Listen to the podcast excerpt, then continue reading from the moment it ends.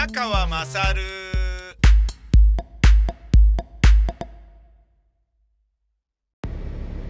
えーお前の母ちゃん宮川まさるです。今日ですね、あるタレントさんから言われたのが、宮川さんなんかまたあの、神田幸之丞さんになんか絡まれてましたね、とかって言って言ってて、え、なんすかそれとかって言ったら、いやなんか俺も文字起こしで読んだだけなんですけど、とかって言って、なんか言われて、はぁ、みたいな、なんかあのーよくわかんないことだったので、まあいいやってことにしたんですけどね。深く聞くこともなく。ただね、そういう人気者がね、口の葉に乗せていただけるのはありがたいなっていう、それだけの話ではあるんですけどね。僕あのーラジオに関して言うとですね、非常にあのーえー、憂いでる部分があって、今後どうなっていくのかなっていう話なんですけど、これ、ご存知の方もいる通り、えー、先日、あの、日本放送のね、森谷さんが、えー、ね、中島みゆきのオールナイトニッポンで、森谷って言われてたあの森谷さんですよね。そして TBS ラジオの入江清彦さんが、宮川勝の誰なんだお前はで、イルボンって呼ばれてたあの入江さんですね。えー、はじめ、まあそうそうたる、あの、放送局のお歴々が集まり、FM を親局として運用していくっていうことにした方がいいんじゃねえかと。民放 AM ラジオ局の大半が FM に転換すると。早ければ関東の、えー、日本放送 TBS ラジオ文化放送の在京3社は2028年の再免許時で AM 停波の実現を目指しますとしていると。うーん。いうことなんですよね。で、これについてどうなのというメールは、僕の番組にも、僕にも直接来てたりするんですけど、えーまず、ずいぶん前からこういう話はありましたよね。で、つい数年前に、もうあの、このままこういうふうに FM に切り替えていくからね、つって停波しながらやっていくよとかっていうのは、ま、ちょこちょこニュースで、てかまあ宣言もしてるので、まあだから今までちゃんとだから言ってきたじゃねえかよみたいなことなので、今更ガタガタ言われたくねえよっていうのをバンバンやっていくとは思うんですよね。ただ、えーシンプルに言うと、あのーまあ在京3社に関しては、えー地方局のことはどうでもいいんだろうなっていうことだと思いますよね。えーだってあのーね、業界そのものが右肩下がりになっていて、その転げ落ちるように、あの、媒体価値が下がり続けているっていうことになると、やっぱりね、あの、だって、ラジオは聞かないけど、ポッドキャスト聞くって人だってたくさんいるじゃないですか。そうやって考えると、それは媒体価値下がるよなっていうね。で、これネットのね、あの普及により、で僕も当たり前のように YouTube プレミアム入っていますが、大人はやっぱプレミアム入るじゃないですか。ということは、えっ、と、広告とかショッピングとか CM、そういったものが邪魔で邪魔でしょうがないものに今なりつつあるんですよね。ネットコンテンツ見ている人たちからすると。まあもちろんお金のない子供はね、YouTube で CM で途切れてながら見るだろうけれど、いよいよ YouTube がね、プレミアムを押してるのは、もう時代がそうなったんだなっていうことを言ってるんだと思うんですよ。そもそも YouTube は、あのー広告で、えー間に広告を挟むっていう広告モデルで、いわゆるマスメディアのようなね、テレビラジオのようなビジネスモデルを構築してきたけれど、そのね、YouTube プレミアムの CM を、コマーシャルをテレビで打つっていうことは、今までのスポンサーに対して、スポンサーの CM 見ないでくださいって言ってるようなものだから、すんごい謀反をしているに等しいんだよね。だけどそういうふうに方向転換したっていうことは、もうあのー広告モデルじゃなくて、シンプルに、えーもうそこにアクセスするからみたいなことで、もう、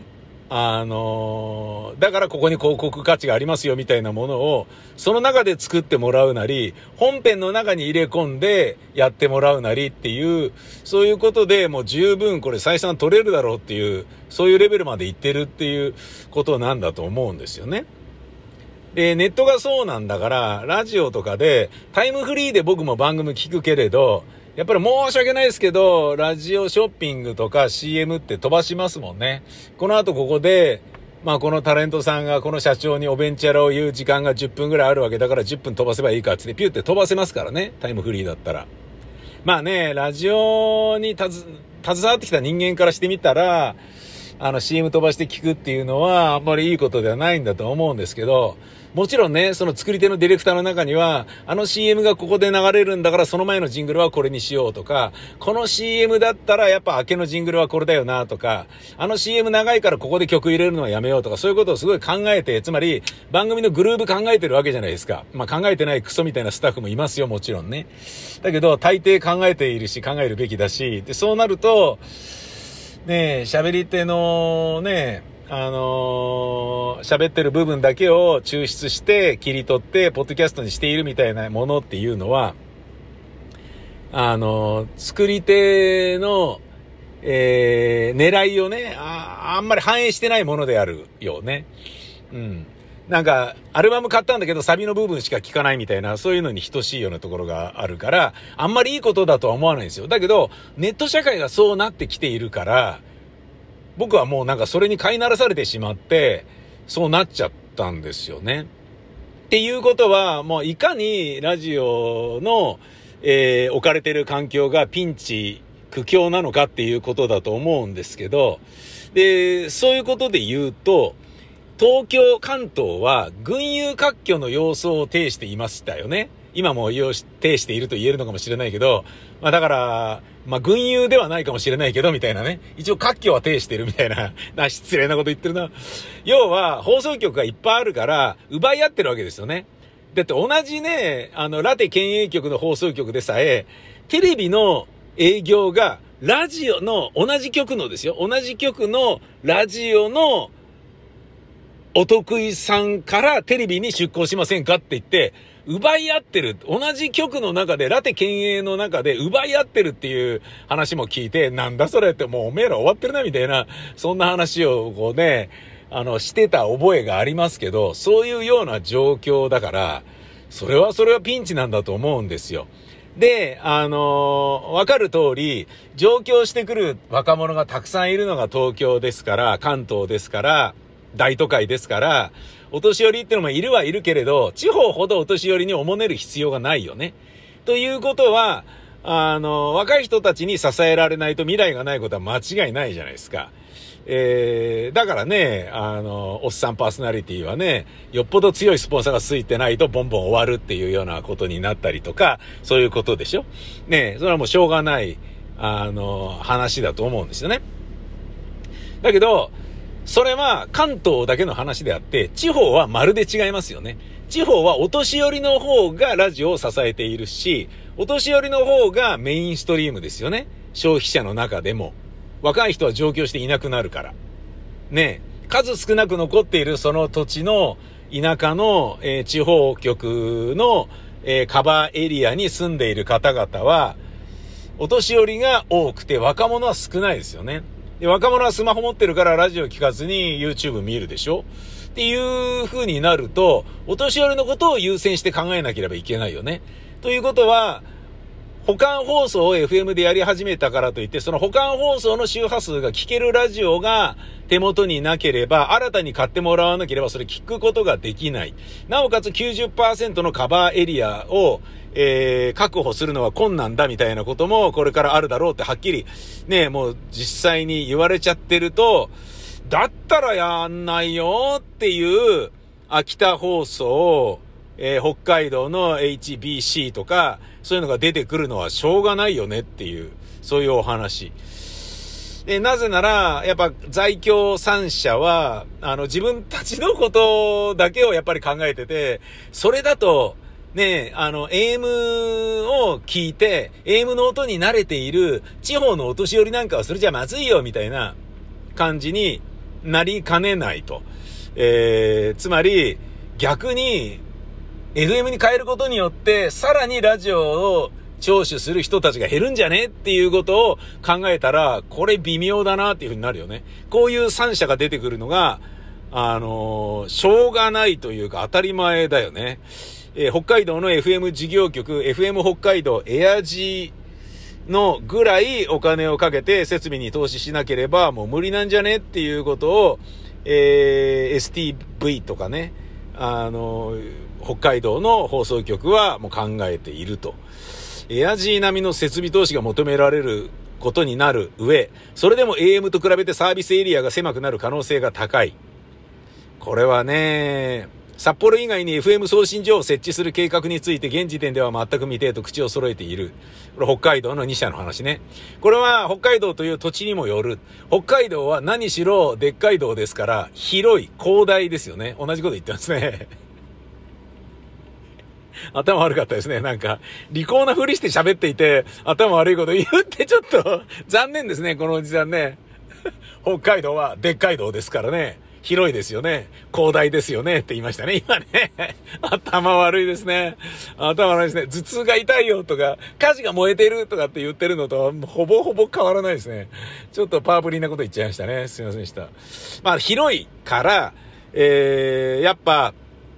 AM の方が向いてるわけだよね。風通し良ければそれだけ届くわけだから。ね、八木山の上にあるアンテナで、宮城全部がほとんど網羅できるのが AM ですよ。TBC ラジオのね。えー、東京で FM が喜ばれるのは、AM はビルだなんだに遮られて遮蔽されると通らないからなんですよね。100キロの、あの、100キロなのに届かないわけですから。なんだそれって話じゃないですか。だけど、えー、宮城の八木山の上にあるアンテナは20キロでしょ確か。20キロであれだけ届くんですよ。これはやっぱりね、どこに、えー、どこの聴取者をカバーするかっていう話にも大きく影響してくるけれど、そういうことで言うと、FM は音は綺麗だけどカバー範囲が狭いでしょということは広げないとダメだよね。つまり送信上を増やさないとダメですよね。で、増やせばその分金かかるよね。で、北海道みたいなでっかいところだと、すんげえ高いところからバーンってやれば、アンテナ1本で結構な範囲をフォローできると。えー、いうのがあるし、それはもうすでに整ってるんだからそれで十分じゃねえかっていう話なんだけど、それを、F、FM に変えたらちょっと難しいんじゃねっていう、そういうことですよね。えー、もう一つ、えー、そこには乗れねえなと言ってるのは、秋田 ABS ですね。総務省が掲げる世帯カバー率90%に向けたロードバロードマップが描けないと話し、設備投資のための経営体力の問題を挙げている。現時点で ABS が運用する FM 局は秋田市の大森山公園にある親局のみ。28年までにカバー率を90%に上げられる程度に中継局を設置できる見通しがまるで立たないため、今回の宣言には参加しないという経営判断をしたという。うん。まあだから、あのー、まあ別に参加するにも会社としての基礎体力がないのよねっていう、そういうことですよね。さらに今回の宣言に参加することになると他局と協力しながらワイド FM に対応した端末の普及活動にも参加することになる。だが ABS のリスナーからすれば対応端末を宣伝しておきながら FM 化はしないのかといった事態になりかねない。こういった事態も、事情も参加見送りの判断を後押しした。なるほどね。うん、まあなんか、要はどこも火の車っていう、そういうことみたいですね。うん。で、これに関してはね、もう一番最初の段階で、FM 保管放送が始まるっていう段階で、あれを保管放送にするっていうこと自体が確か放送法に抵触して、それ違うよっていうことで、政府とやり合ったんですよね。本当は同じね、一つの放送局が二つの電波帯をこう使うのであるならば、別のものを内容、放送しないとダメだよっていう話だったんでね。だけど、もうそれだと圧倒的にもうやってけませんので、なんとかサイマルでお願いしますよっていうことになって、ギリギリ、あの、なったわけじゃないですか。えー、じゃあ同じのを流していいよってことになったわけですよね。で、それが保管放送っていう言われ方をしたわけですよね。うん。これはね、まあそういうようなところからいろいろなものが歪にねじ曲げられながら、だけど、えー、ね、飛行空会社、飛行機会社とかを、えー、国がね、補助して、なんとか立て直しに向けてみたいな感じで持っていくようなのと同じように、東京電力がメルトダウンしたからといって、いや、それね、だからといって潰すわけにはいかないよ、つって、えー、国が手こ入れして、で、消費者が、そのね、あの、お金を補填させられながらね、毎月何百円ずつ取られながら、なおかつ、再生可能エネルギーの負担金みたいなものも吸い上げられながら、立て直すっていうことをやってるでしょ。それと同じような感じで、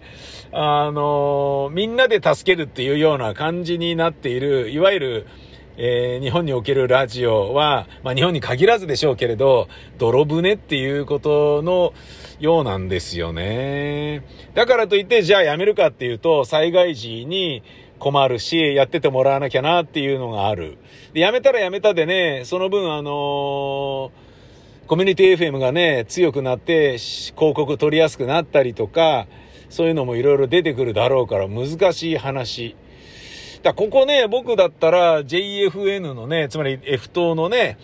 えー、ネット系のね、会社がもっと力入れて、一気にね、一網打尽に全国のリスナーをうちの会社でもらっちゃおうぜぐらいのことを、なんかね、働きかけてやろうと思えばできそうなものなんだけど、まあ、やっぱね、F 党は F 党でね、えー、10年前ぐらいを中心とした、えー、前後15年ぐらいで、あの、後藤さんでしたっけ？もうね、大失敗してね、あのー、どえらい ぐっちゃぐちゃになるっていうようなことがね、あったみたいですから、僕も詳しくは聞いてませんけれど、そういうふうにね、勝負に出ることもできない。ね、まあリスクも負うこともできないということなのかもしれない。やっぱそれはね、あの免許取り上げられたら困るからとか、そういうこともあるみたいなんですよね。ラジオ日本でもそういうのあったみたいですもんね。2期連続で赤字経営だと免許が剥奪につながりかねないから、コストをガクンと下げなければいけないとか、そういったような事情もあって僕の番組が終わったり、あの、なんとかなんかそういうことありましたものね。なんか色々大変だよっていう、そういうお話です。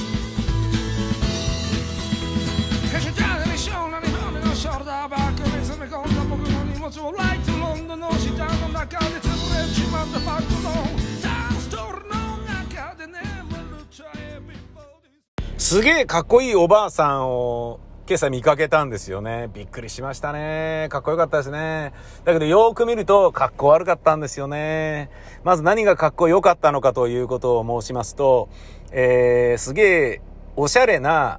あのー、まあ、かつてね、エビゾーさんとかがつけていたような、でっかいさあの、でっかい目玉のサングラス、トンボメガネみたいなやつをしてたんですよね。だけど、痩せてるんですよ。で、シュッとしてる方だったんで、自転車乗ってね、走ってたんですけど、あ、かっこいいなっていう。ね、おばあさんでね、もうかなりのおばあさんですよ。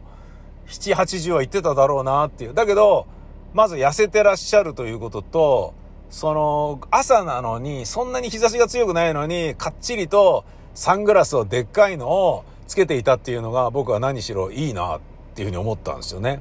うん、こういうお年寄りっていいじゃねえかって思ったわけですよ。で、だからといって成金でも化粧がね、厚化粧とか言うわけでもないんですよ。で、別にね、あの、なんか、なんだろうな、モンペみたいな部屋着みたいなものを着て、で、細身の T シャツでね、ロン T で腕も日焼けしないようにってなってるけど、そのロン T もおしゃれだけど決して新しいわけではない。つまり、パッと見貧乏臭いようなニュアンスなんだけど、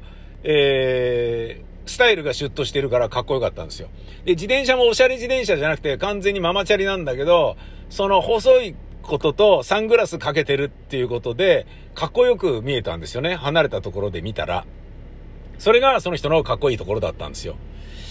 で、僕はその人の、うん、かっこいいと思ってたけど、あんまりかっこよくねえなと、かっこ悪いなと思ってしまった側面で言うとですね、近づいてきた時に、すんごいメガネが曲がってたんですね。えっ、ー、と、そのすごいトンボメガネみたいに、でっかいあの、レンズで黒いんですけど、それがですね、ものすごい曲がってたんですよ。右側が、完全に眉毛が隠れるぐらい上がってて、左側が眉毛が下がって、もう唇に触れるんじゃないかフレームがっていうぐらい下がってたんですよ。どういう風になったら、こういうメガネのかけ方になるんだかわかんないんだけど、それを、あ、ずれちゃったみたいな感じでね、例えば、まん、あの、なんか漫才師とかでパシーンとかって言って、後ろ頭はたかた、はたかれたりしたらわざとメガネずらして、え、ちょ、いて何をすんねんとかっていうようなのがあるじゃないですか。あんなようなことでもなさそうに、つまり、いや、メガネずれちゃったみたいな感じで直す素振りも全くなく、いや、これでいいのです。私これなのですっていう。これが私のメガネのかけ方なのですって言わんばかりに、両手はしっかりと、えー、別に忙しそうでもないのに、ハンドルを握ってるんですよね。片手ハンドルになればすぐにそのメガネを直すこともできるだろうに、全く直さずに、あの、視線まっすぐに自転車に乗ってたんですよね。だから、離れてる時から見たらすぐかっこいいなって。いや、颯爽とはこういうことを言うんだなっていう、あの、入れ立ちだったんだけど、近づくとすげえ曲がってて、顔が曲がってるわけでもないのに曲がってるってどういうことなんだろう顔が曲がってないのにメガネが曲がってるだけで、なんかね、あの、受け口な人のようにちょっと見えてくるっていうね。で、あまりに、いや、ど、ど、どうなってんのこの人の顔って思って、俺すごい顔近、すっごい近くで1メートル以内になったた時に俺はなんだこれってもう思ってしまったのは本当にそういう感じだったんですよ。本当にサングラスがずれてるだけだったんですよ。なんでこういうかけ方になってんのか全然わからないんだけど、完全に回転してたんですよ。鼻のあの、なんかナスビみたいなやつで鼻のとかに乗せるでしょあそこを中心として完全に35度は曲がってましたね。45度は言い過ぎかもしれないけど、35度は回転していた。時計回りに。つまり、俺から見たそのおばあさんの顔は、なんだか顔に、えーと、黒いスクリューがバーンってくっついてる人みたいな感じになってんだよね。なんだよあれ。スクリューついてるぞ、あのおばあちゃん顔に。スクリューついてる人ってあんま見ないでしょ俺も見ないよ。初めて見たよ。あれスクリューじゃね？っていう。スクリューに顔がめり込んでそのまま取れなくなっちゃったんじゃね？っていう。そんな感じだったね。いや、びっくりした。俺離れて見るときはすげえかっこよかったのに、近くで見たらこんなにわけわかんないのかっていう、すごいびっくりしたパターン。あの人が、なんかね、シュッとしてスタイルがいいのに、なんとなく、スタイルいいからちょっと小綺麗にすりゃすんげえかっこよく見えるのに、あえて、オンボロな T シャツとかオンボロなモンペみたいな部屋着、ルームウェアを履いているのとかの意味が分かりましたね。メガネがそうだったからね。つまりこの人は、頓着してない人だったんだね。シンプルにね。だから、あの、別に女性が女性としてね、ダイエットに努力してそのスレンダーな体をキープしたっていうわけではなさそうだったんだね。なぜその人のスタイルがそんなに良かったのか。これの結論は僕はスクリューだっていう風に気づいた時に、はっきりと出ましたね。その彼女が、そのおばあさんがやたらと、スタイルが良かったのは、スタイルが良かった理由は、ただの偶然だったんだね。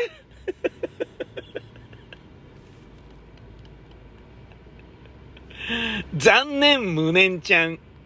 トークライブ大塚軽くアフタヌーン。巣ごもりさんいらっしゃい編。